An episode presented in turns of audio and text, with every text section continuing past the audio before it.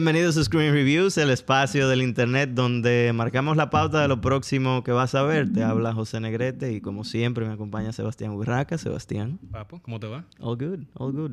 Nos acompaña también el, el invitado más recurrente de Screen Reviews Dios y mío. qué bueno, La y qué bueno. La gente La- tiene que estar harta de yo viniendo aquí. La leyenda. Eh, te de agua, Julio, ¿cómo estás? Señores, gracias. Gracias. Estos tigres responden a unos intereses misteriosos. tigres, de verdad. Ellos apoyan a su Aplaudan gente. cuando le da su manita. Ellos apoyan a su gente, apoyan a su gente. Señores, gracias, gracias por invitarme. Eh, no, The man, the myth, the legend. Míralo. Velo ahí. The man, the myth, the legend. No, loco, nunca, nunca falta. Realmente siempre un placer tenerte. Un crossover que vamos a hacer y que vamos a empatar con otro crossover. Oh, Tengan pendiente. Ah, pero Avengers. Con Te de Agua también. Pero Avengers. En su podcast. Y culpa, de- culpa del estudio que no quiere juntar a nosotros. Tenemos que sacar la visa para la República Soviética de este tipo. No dando No visa. dejan entrar. No, no di No, que cerrar la frontera. no, no hace falta visa porque es que nadie se quiere quedar. No di que cerrar la frontera, no. Dick. No.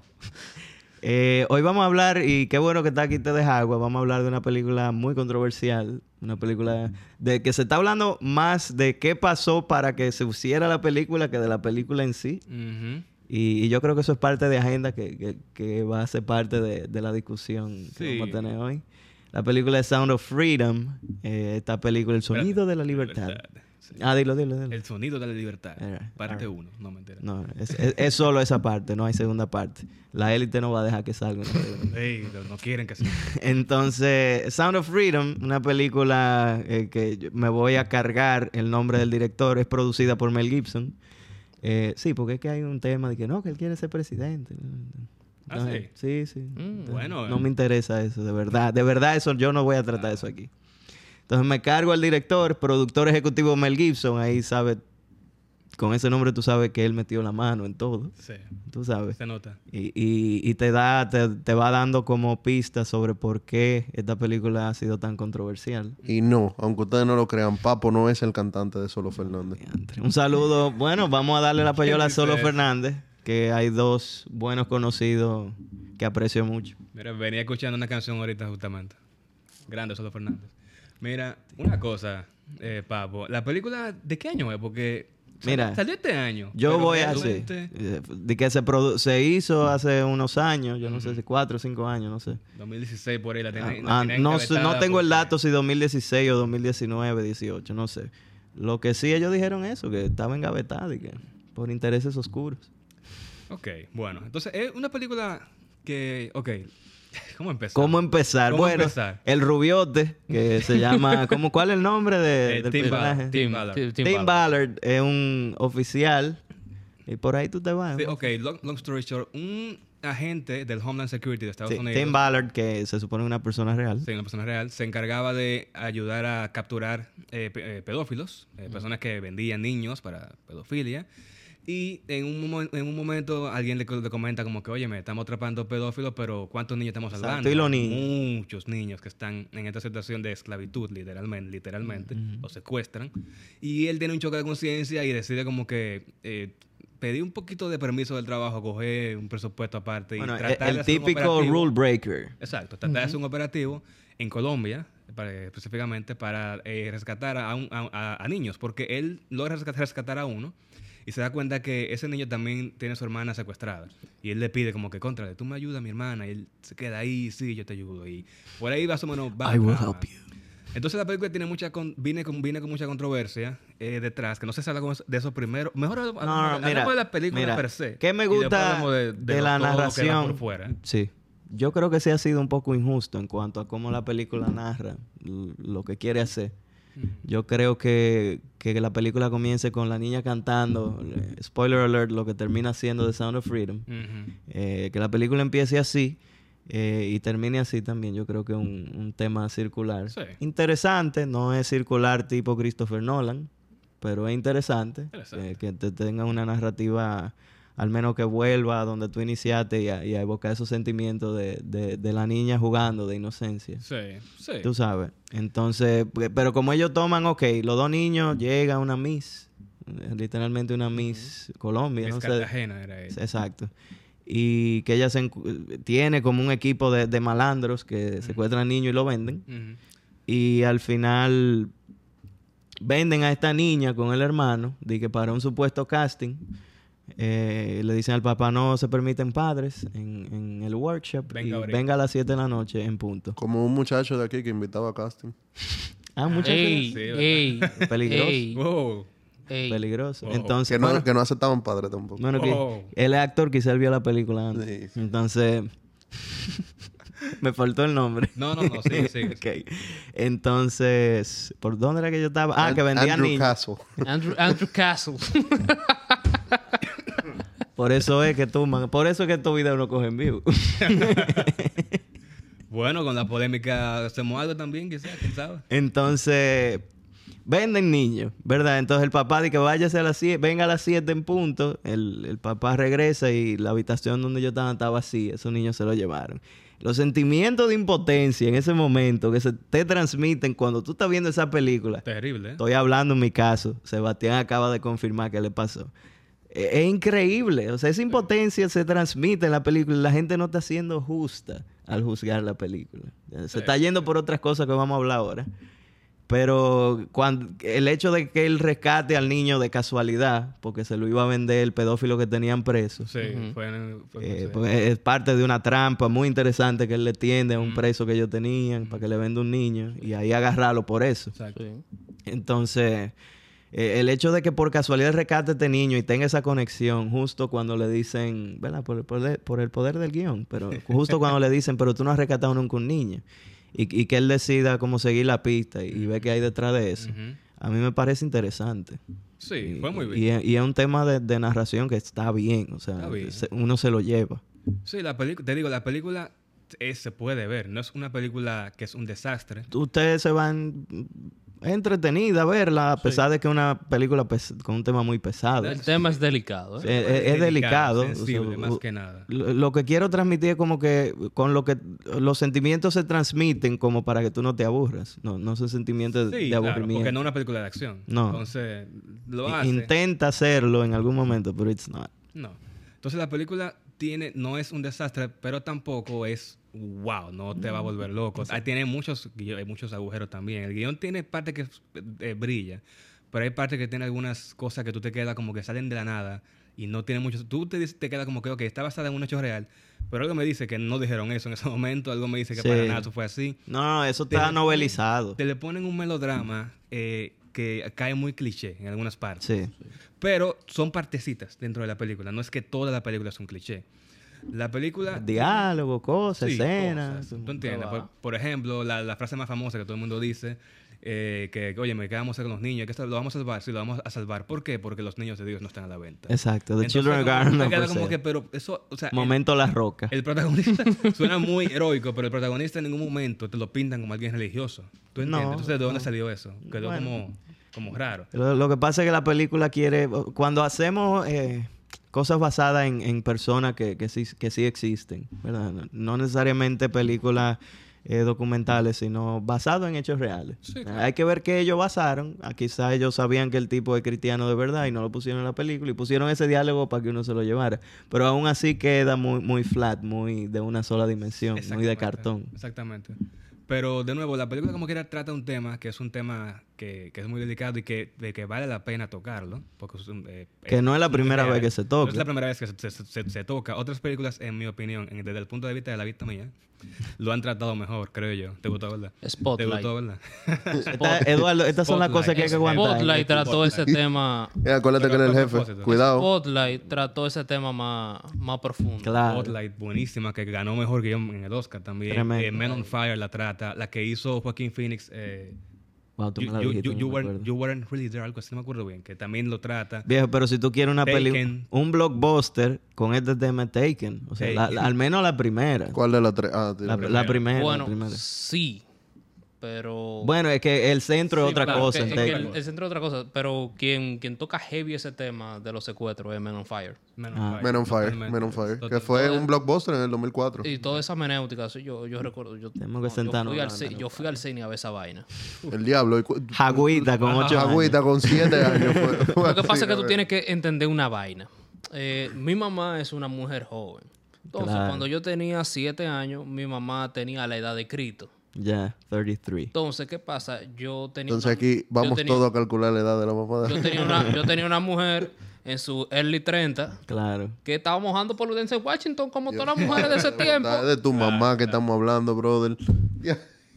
Señora, discúlpenos. Le sa- ahí salió el té de agua de- del, co- del comedy. Señora. No, no. Todavía hoy se moja No, por mentira, mentira. Denzel Washington. Fuck. Claro, pues es la realidad. Se acaba de complicar. E- ella no iba, no iba a quedarse en su casa, por ti, entonces te llevaba al cine. Eso sí. Tú sabes que a Tarantino, un pequeño margen de, de, de lo que estamos hablando, a Tarantino le pasaba eso. Sí. Su mamá tenía citas con un tigre en el cine y lo llevaba a él porque no tenía quien lo cuidara. Pero lo llevaba porque se portaba bien en el cine. Él no se ponía a hablar. Le salió bien la, la, la, la, la inversión. Claro, Sí, sí, por ahí sabes, comenzó la Eh, leyenda. ahorita Howard escribe una película. Parece que la mamá de Tarantino no era una mujer muy socialmente activa. Claro. Porque salió director de ahí. Salió de- No, no, que veían todo. Léanse el, eh, Cinema Speculation. Sí, ¿Tú, tú, tú, tú lo leíste ya. Sí, sí, me lo... Qué traición, en serio, loco. Wow, ¿y cómo tú pensabas decirme eso? Yo, yo lo quiero comprar. Préstamelo. No, no voy ni a responder. ¿Cómo que no? ¿Por qué no? Está bien, Sebastián, está bien. Ok. Sound of Freedom.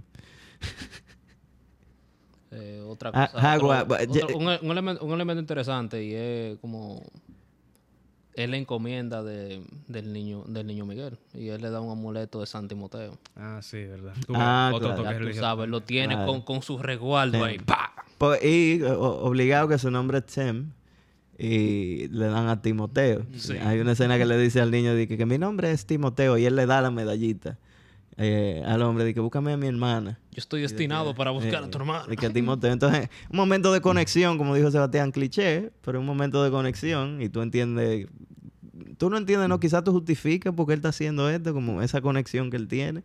De nuevo, muy de una sola dimensión, pero está ahí, te lo, te lo dicen. Te lo- mira, es por esto es que él está sintiendo eso. Y... Pero entonces, eh, suficiente narrativa. La niña la salvan, el niño lo salvan, ya dijimos. ¿Por qué esta película es tan controversial? ¿Qué es lo que está pasando? Porque mira, mira, yo quiero decir algo. Yo, yo he leído algunas reseñas de, de, de alguna gente. Yo- me parecen algunas muy derivadas de otros medios y otras me parecen que no son justas, como, como ya he señalado. Eh, porque por lo menos yo me siento primero a ver qué es lo que esta película quiere decirme. Y después yo averiguo cuál es el lío con la producción y demás. O sea, no, no es verdad que yo voy a dejar eh, de escuchar un discurso del presidente de los Estados Unidos porque el presidente es Donald Trump. Bueno, me voy a sentar a oírlo. Igual aquí, sea quien sea. ¿Tú me entiendes? Porque quizás genera interés. Entonces, ¿qué es lo que hay detrás de esta película? Eh, obviamente hay un tema ideológico. Hay personas que Y no- agendas. hay personas y agendas. Primero comenzamos por qué, por qué esta película sale ahora. Esa película tiene siete años que se hizo. Ya tú sabes. Entonces, ¿verdad? Recordamos la venta de 20, de 20th Century Fox, que fue la que nos permitió, pues, ver a los X-Men, sí, en, en aquello. eh, ver a los X-Men y ahora vamos a tener a los X-Men en, en el universo Sí, lo- cinematográfico lo de Marvel. con, con Deadpool. Con Deadpool. Lo veremos con Deadpool. Entonces, ¿qué pasa? Eh, compraron la- el catálogo que ellos tenían. O sea, la productora tienen saquetas de películas por ahí que no salen o Claro. salen. No, eso debe eso está engavetadísimo. Hay Entonces estaba súper engavetado, más engavetado que Boca Tabú. Ey, ey, ey, ey, ey, ey, ey, ey. No, pero tú no puedes hacer una cosa como esa. No, pero hoy vinimos fuerte aquí. Perdón, Pero Giorgio es de nosotros. perdón. Hoy vinimos de verdad. Disculpe. Tú no querías venir, Jaguara. Ahora. Te dejamos. Giorgio, si tú estás escuchando eso, Está bien, entonces está más engavetado que Bocata uno. pero-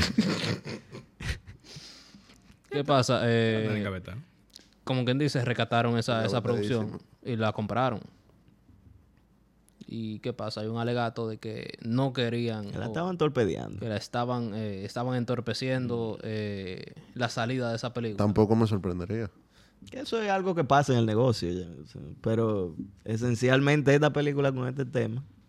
Muchos intereses. y muchos intereses entonces. Eh, politizaron el tema. Ya. ya ese- ¿ya? por eso se habla más de qué pasó haciendo la película que de la película. Claro. ¿Por qué? Porque lo asocian a los QAnon y se entiende que QAnon es una teoría de conspiración. Ok, vamos, vamos a ampliar un poco de, de lo QAnon. Ok, a ver lo quiénes son QAnon- esta gente. eh, los cubanos se dice que Donald Trump alega que hay un cabal del Partido Demócrata que trafica con niños. Seguidores de Trump. Entonces, ¿Eh? Seguidores de Trump. No necesariamente Trump. Bueno, seguidores de Trump, discúlpame. Pero él no lo desmiente tampoco. No, Donald él Trump lo no se utiliza va a y, su lo, favor. y lo va a hacer, ¿para qué? él no se va a referir directamente. Él no se va a referir directamente al tema. Trump está promoviendo la película, inclusive. Él hizo un, un screening privado, creo. De gente. Pero... En- Pero no, sigue con lo Sigue, que sigue explicándolo. sigue explicándolo. entonces, se dice que hay un cabal demócrata que trafica con niños y que lo usan para favores sexuales. Y cuando ya no sirve para favores sexuales, pues usan sus órganos y crean patillas para Es horrible, señor. longevidad de La fuente de la juventud. tipo juen- fuente de la juventud Sí, sí. o, o No, mira. para usarlo ellos mismos. El tema de la de toda la explotación sexual de menores de edad y, y- y venta de órganos y, y toda esa cosa, o sea, la fin- el mercado existe y es constatable. La finalidad es lo que es conspirativo aquí. No, no, ¿De no, no. para no. qué que yo lo es, que, es, que, es que estamos claros y que por ahí existe un cabal de tráfico de carajitos. Eso- eso está pero- claro. Pero entonces, ¿en qué parte de la película es que algunos que la critican los relacionan que tiene agenda QAnon, perdón, QAnon. QAnon. ¿Qué- ¿En qué parte sale eso? Porque, ok, el protagonista, que por cierto es literalmente Jesucristo, de la Sí, pasión de Cristo. la pasión de Sí, Cristo pasión es el de mismo protagonista en esta película. protagonista, que por cierto, Por que, si- que para mí, personalmente, una actuación terrible. Por si usted no creía O sea. que, que Mel Gibson no metió la mano ahí. mm, Puso- Jesús tú- ahí. Claro, y tú tienes, que, actuar bien para ser Jesús. Eh, Pero el tema es que el tipo, él tiene dos caras en la película. Yo, yo creo que para tú ser Jesús, tú nada más tienes que dejar que te maten. O sea, para tú sí- no, exactamente, para tú ser Jesús primero tú tienes que no. tener gusto por el, por no puedo- no por sadomasoquismo. Ok. O sea, a ti, para tú ser Jesús, tú tienes que ser un tipo que le gusta el BDSM. Tu Y que, latigazo, tu pueda, vaina. y que pueda, y que Pero pueda bregarle, bregarle a los latigazos. Aunque Sin sea- safe word. Me voy a confesar, sin safe word. Así mismo. Entonces, para tú actuar como lo hizo este tipo en La Pasión de Cristo, este tipo tiene king, eso es kinky stuff.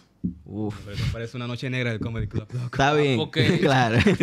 Porque la, el, el- hay un porcentaje donde, donde a Jesucristo no lo están matando, es simplemente el tipo saludo. Sí. Sí, Milagro. sí. Pero, Pero después todo cambia. Let him cook.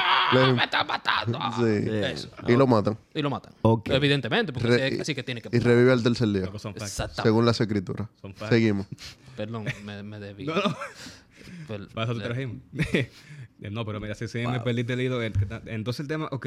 Entonces el tipo él literalmente tiene dos caras de, act- eh, actuando en la película completa. Esta cara y esta cara. Bueno, bien, Ya, pero... él oh, pone una sonrisa medio psicópata a veces. Y no sé, a mí hay partes Sí, que me verdad. llega, pero Eso es verdad, literalmente yo lo vi muy, rara. muy eh, monodimensional. No sé si es es la palabra correcta. Eh, pero bueno, tienen a esta, a esta persona que em, supuestamente, eh, por lo que dicen la noticia y todo, y, y la, la mala lengua, la mía que no es muy buena, que, ¿te gustó, verdad? Que eh, él también promueve esa, esa, esas teorías conspirativas de, Es correcto. QAnon, que lo vi, vi hablando de eso y todo eso. Entonces, por eso dicen como que tiene elementos de eso. Pero la película, cuando yo la vi, no vi en qué, en qué eh, Es que, no es, que no es lo suficientemente buena para eso. Ni Tú siquiera. sabes, tú sabes Entonces, que lo que yo... pa- ok. pa- pasar a hablar, perdóname. Entonces, si los que la critican lo dicen por eso, porque como es eh, QAnon, se supone que la película se está más o menos limpiando, porque, ok, los, te ponen los gringos como, como, como bueno y el, el FBI no tiene nada que ver con eso, la élite gringa nada que ver con eso. Pero entonces lo- eso es una estrategia de los QAnon para limpiar su imagen, que realmente todo eso que dicen ahí que no hacen, sí lo están haciendo. Si esa es la razón por la que la están, la están criticando, es una locura, digo yo. O sea, Sí, yo estoy de acuerdo. eh, porque es una jodida teoría, que es una teoría tan ab- absurda. Primero, primero, o sea, decir eh, lo que estábamos hablando, Julio, antes de comenzar a grabar, eh, y quizás tú puedes ampliar un poco de, de este complejo del, del Salvador Blanco. Eh, no Salvador Jorge Blanco, no, el complejo del Salvador Blanco. Eh, de que, o sea, una figura como Jesús. El Jesús de la película es Tim Ballard, de nuevo. De nuevo. Tú sabes, entonces, este complejo de que el americano, hay un momento que estaba comentando que sale la bandera americana cuando él hace la promesa de que te voy a rescatar. Eh, yo dije, mira la bandera ahí. Eh, en, en el cuadro, eso no es coincidencia. No. Nada de lo que sale en pantalla es coincidencia. Entonces, eh, que te... eh, Yo siento que la gente se ofende más de la cuenta porque los americanos dicen nosotros somos los que venimos a salvar en Latinoamérica. Pero que es verdad, no es mentira. No, es así. No es mentira. O sea, las cosas se hacen porque lo están No- financiando no los americanos. No necesariamente con intenciones de buen samaritano. No, no, Siempre con- tienen con su, con su Eso agenda y su tema, intención. no es Sí, la cosa es que siempre se ha vendido como buen samaritano. Exacto, que no, Ah, claro. nada. Como que, y tiempo atrás teníamos una compañía de fruta que, que, que no necesariamente vendía fruta.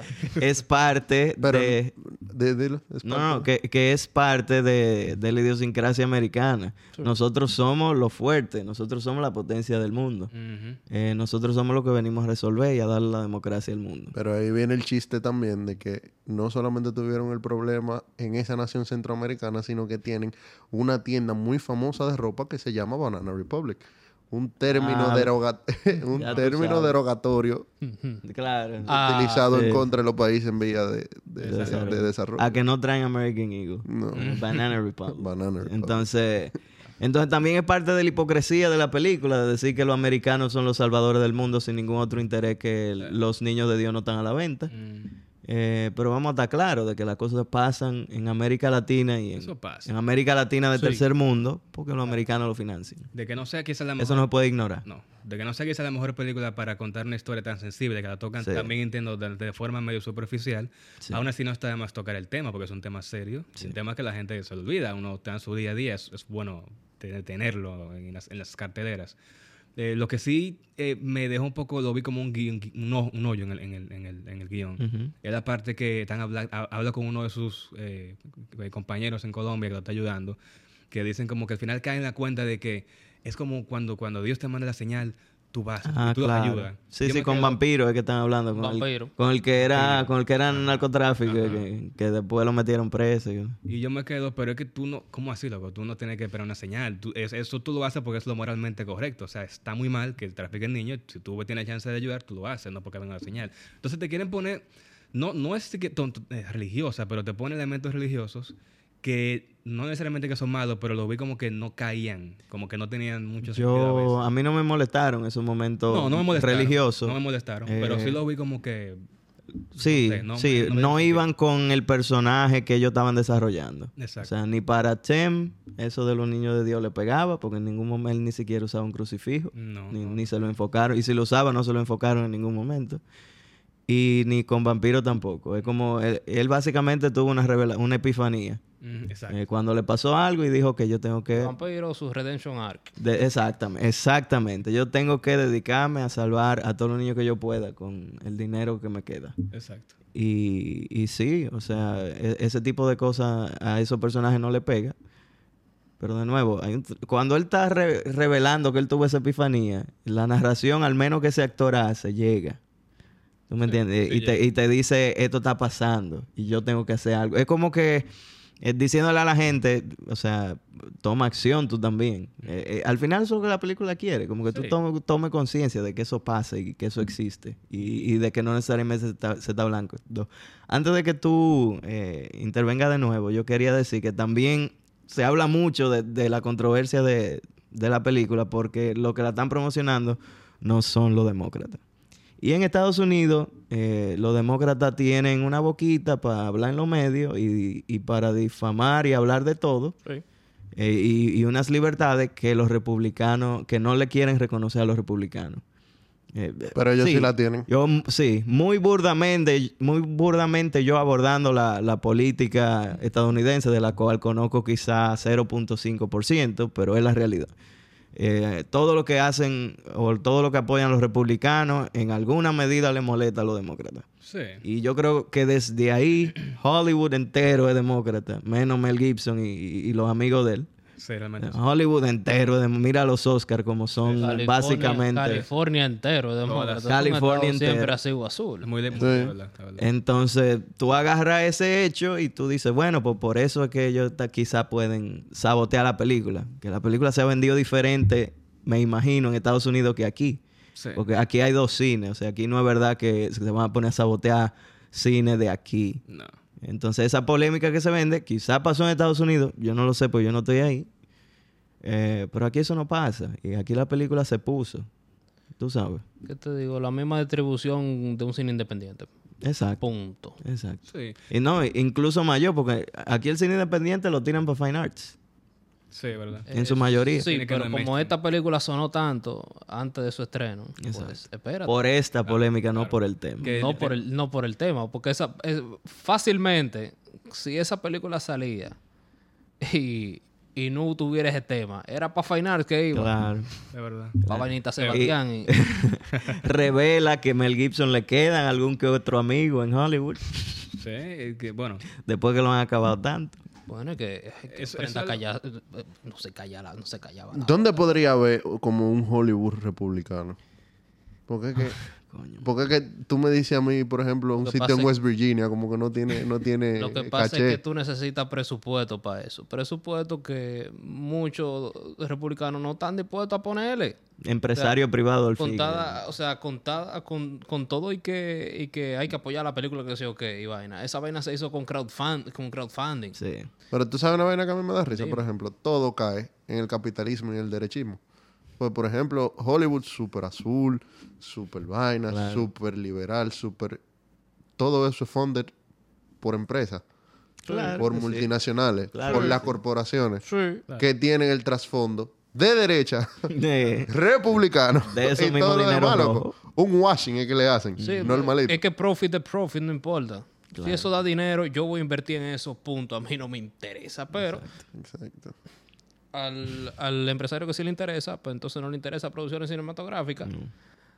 Por eso... es- Y- y no invierta entonces después tanto que ¿por qué hay tanto dinero en ese tipo de producciones? Pero hágalo usted. hágalo usted. Hágalo usted. Pero, oye, oye, por eso es que a mí me da mucha risa decir este tipo de cosas. Por eso yo tuve que se acaba el mes de junio.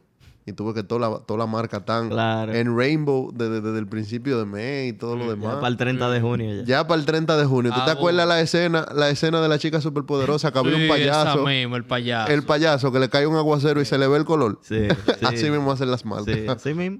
Le llueve. Los aguaceros de julio.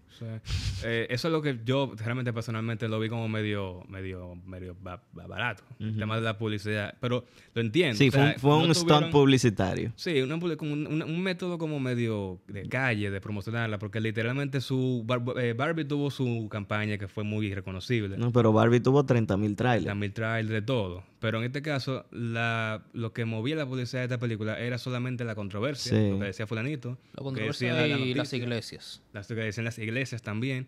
Lo que decía en contra todos los, los, los eh, periódicos liberales. Y la famosa frase de la película que, que no quieren que veas. Wow, Sí. la película que no quieren que Se veas. vendió así. ¿Qué van a hacer la gente? Ver la película. Se vendió así. El Es efecto Barbara, Barbara Y, Streisand. eh, eh, sí, efecto efecto Barbra Streisand. Yo, yo, voy, yo voy a escribir sobre eso la próxima semana. Bárbaro. Claro, Entonces, depende- es muy interesante. Espérenlo té de agua. Es muy interesante porque una película que llegó a mucha gente solamente sin ni- ningún apoyo de un estudio enorme, en- sin apoyo de Hollywood. Y hay que dársela con todo y todo, tú sabes, lo, lo Sí, hay quiero. que reconocer el esfuerzo. Pero yo lo sentí como, como barato, tú sabes, es eso. Pero bueno, llegó, llegó. Yo desde que escuché el tema, yo realmente traté- no traté de, de meterme mucho en el asunto, yo no investigué mucho de, Yo del background hasta luego de ver la película, realmente. Eh, porque cada que yo tuve que hay un que se politiza tanto una película Yeah. y ahí y- y, se jalan los moños los, los liberales y, y los conservadores entonces el mensaje en el medio queda borroso y como que nunca tú nunca No sabes llega nunca el mensaje. nunca sabes qué, No. qué es No llega nunca el no mensaje. O sea, yo no- personalmente yo estoy sentado aquí por fresco porque yo no he visto la película. Yo sé, yo sí sé de la controversia de la película. sí claro Exacto. entonces Pero el tema- mensaje no ha llegado. No. llega. No, no, porque es que hay gente... hay Ni gente- va a llegar tampoco. gente- no, va a llegar, el mensaje va a llegar. Porque la película tiene el mensaje. Porque la gente, la gente, la gente La se cogió, por ejemplo, ¿por qué Spotlight no... O sea, Spotlight, todos los premios y toda la vaina. Pero ¿por qué ciertas personas sienten que ahora con Sound of Freedom sienten que, Que "Ey, por fin, una, por fin una película que trata ese Hay tema? mayor sensibilidad también. Porque tú sabes por qué Spotlight, toca Spotlight. un tema religioso. claro Y toca un ataque religioso. Y eso le gusta atacar a los demócratas, le gusta Entonces, atacar eso. entonces a los demócratas les gusta esa vaina. Claro. ¿Qué pasa? A los cristianos, a los republicanos, no les gusta mucho esa vaina, aunque sea verdad. Exacto. Entonces, en este caso, tienen una película que trata la violación de carajito, pero sin locura. Exacto, sin locura. Sí. Entonces, mucha gente no, eh, y mucha gente también, no le gusta esa vaina. Ellos nada más quieren de que yo voy a esa película porque a los demócratas no les gusta esa vaina. Y si yo Sí. tengo esa película, I'm owning the lips. Sí, y, y se, y se diluye así el mensaje Y también. se diluye el Se mensaje. diluye tanto que tú- cuando tú ves las, las opiniones de los demás críticos y la, la- la audiencia en general, hay dos tipos de gente que opina de esta película. Los que son muy políticamente activos y los que no.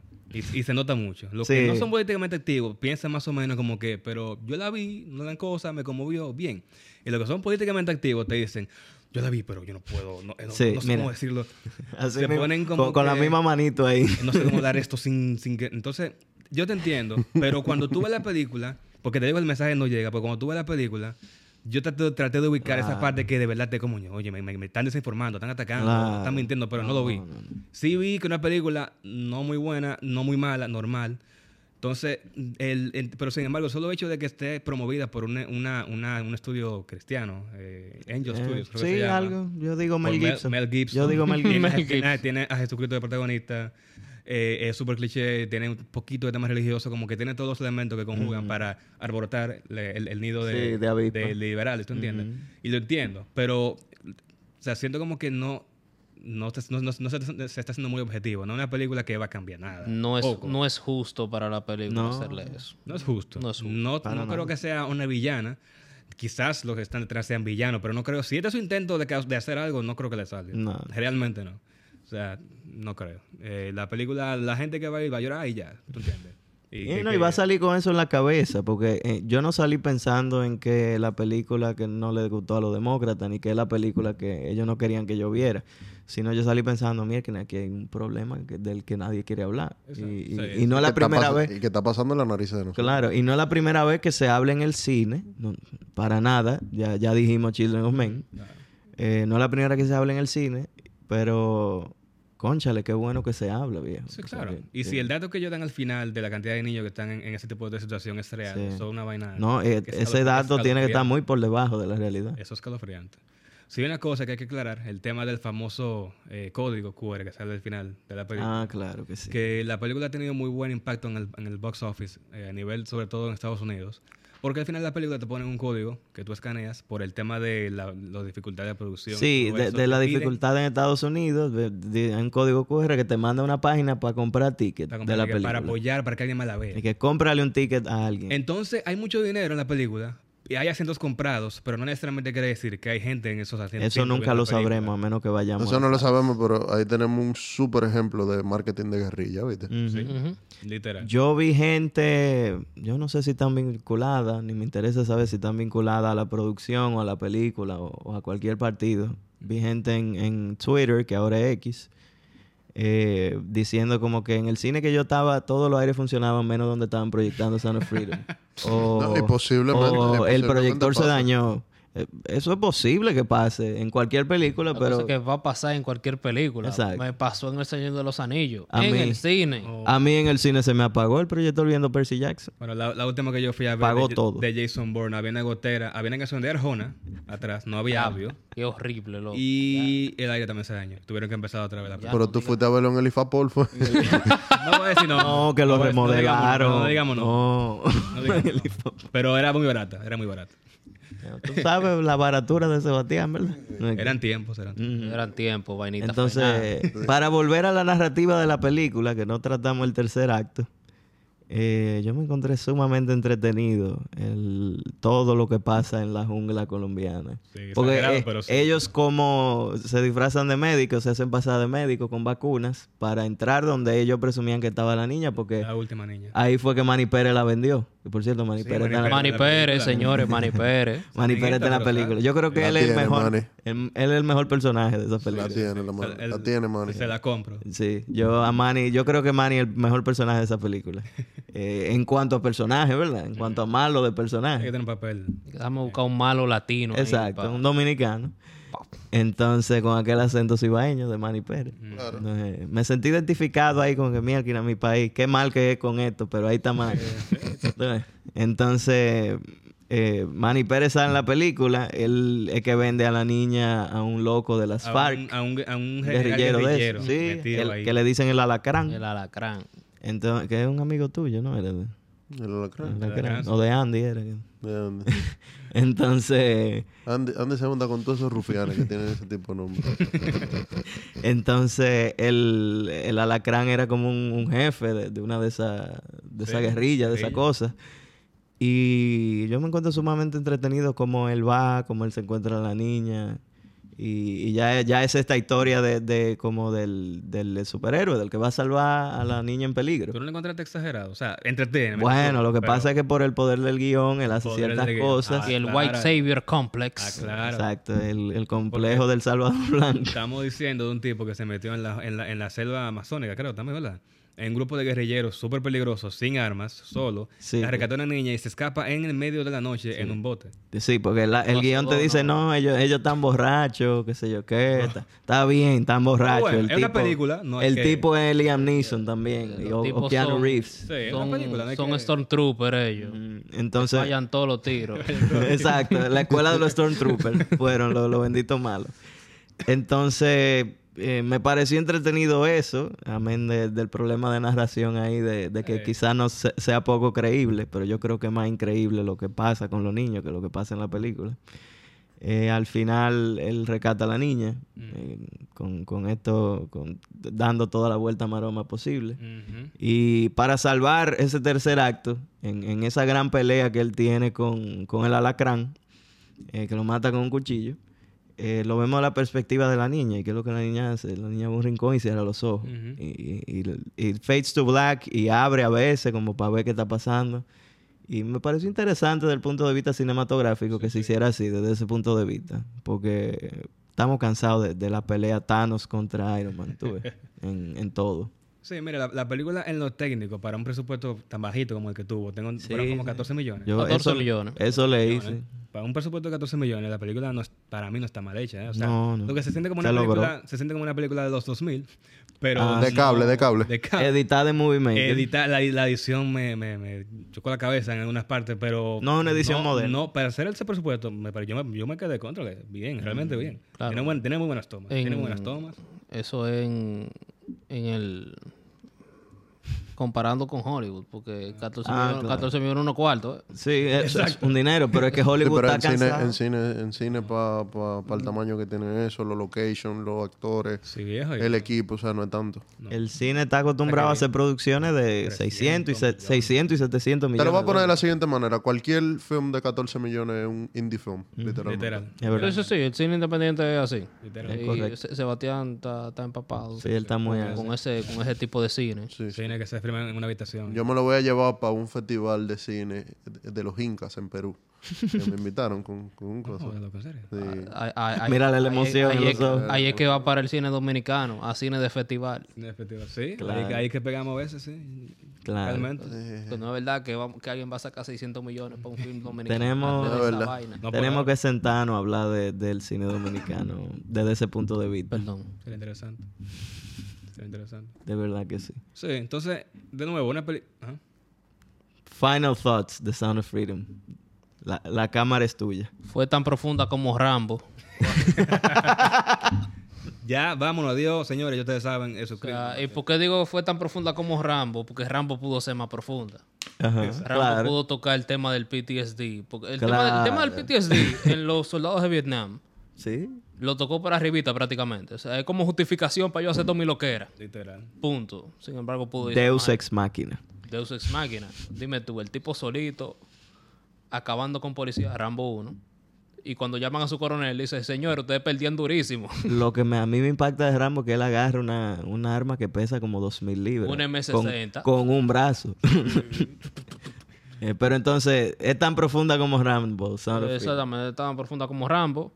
Y Él tuvo que haber ensayado eso. Porque ¿De dónde, de dónde le salió? Eso parece un titular. el, el mensaje el mensaje es bueno. Sí. No se lo quita. Es importante el mensaje. Y si hay alguna crítica, debería ser en sus aspectos técnicos. O, argu- Claro. o argumentales. O el mismo White Savior Complex. Válido. Todo, lo- todo después de ahí es política. ¿Qué tú opinas? Yo, yo opino, sí, o sea, se está haciendo muy injusto con lo que se está hablando de esa película. De nuevo, no se lleven de, de opiniones, ni siquiera de esta opinión. You know, llévense de, de, de lo que ustedes sienten cuando van al cine. Nosotros no sabemos Eh, nada. que al final es porque yo estoy seguro que Sebastián y yo hacemos esto porque sentimos cosas en el cine que la película nos hace sentir. Y, y por eso hablamos de eso. Eh, vaya al cine, olvídese de que Donald Trump está apoyando la película, olvídese que Mel Gibson que la está produciendo, olvídese que a los demócratas no les gusta la película. Y véala si usted quiere. O sea, Sí. véala, forme su criterio. Yo entiendo que esos criterios derivados que están saliendo por masa en redes sociales y en, y en, y en medios de noticias eh, no son justos con la película porque nada más se centran en, en cómo en cómo y en quién la produjo Mm. más que en el mensaje que se quiere difundir Claro. que es que hay un problema serio de, de políticas para rescatar niños en estas condiciones y, y yo creo que el filme eh, presenta el problema de una manera como puede, eh, con sus altas y sus bajas, pero al final el mensaje llega, está ahí y, y no hay por qué politizarlo. Esa escena que tú, que tú mencionaste de la pelea desde, el- desde el- desde los ojos de la niña que prende y se apaga, me hace pensar en esa escena de Batman a donde él está en el túnel oscuro y solamente se ve, solamente se ilumina con los ah, tiros. con los tiros, sí, interesante. Sí, una técnica, una técnica, la usan y cae. claro. Sí, una película que realmente usted debe tener su propia opinión, sobre todo para esta, tener su propia opinión. Vaya a verla de manera objetiva. Y realmente no se lleve, no se lleve a lo que digan, ni siquiera nosotros, nosotros no sabemos nada de esto. Véala. final. Eh, es una película que, de, de nuevo, realmente tiene que verla. Eh, Si te llama la curiosidad todo este tema, tú tienes que ir a ver porque no te quedes con lo que se dice en las redes y lo que dice fulano y fulano. Ahora, no, si seguro tienen ya un hype por toda la controversia que hay, no va a ser la película del año, tampoco va a ser No. la peor película del año. Es una película más. Entonces, eh, de, de nuevo, haga- tenga su propia opinión, tenga su propia opinión. ¿Qué, tú le- ¿Qué número tú le darías? Yo, realmente, yo no la veré de nuevo. No, es una No, película que usted va a ver una sola vez porque usted no tiene que repetirla.